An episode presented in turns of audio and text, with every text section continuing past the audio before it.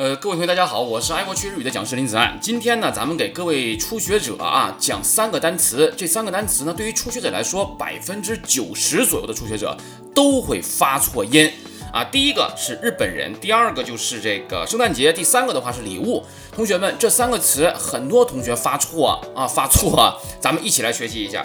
第一个日本人啊，读作你红进啊，你红进，对是呢？很多人都说你红进不对啊，你红进。啊，高音在“鸡”这个假名上，对吧？霓虹金。下一个单词是什么呀？圣诞，圣诞节，对吧？读作 Christmas 啊，Christmas。来，下一个单词是什么呀？礼物，叫做 present，present。啊，礼物的高音在第二个假名 “le” 上。那个圣诞节的话呢，在第三个假名 “s” 上。一起重新读一下：霓虹金，Christmas，present。同学们一定要记住，别再发错了。好了，谢谢同学们，下期再见。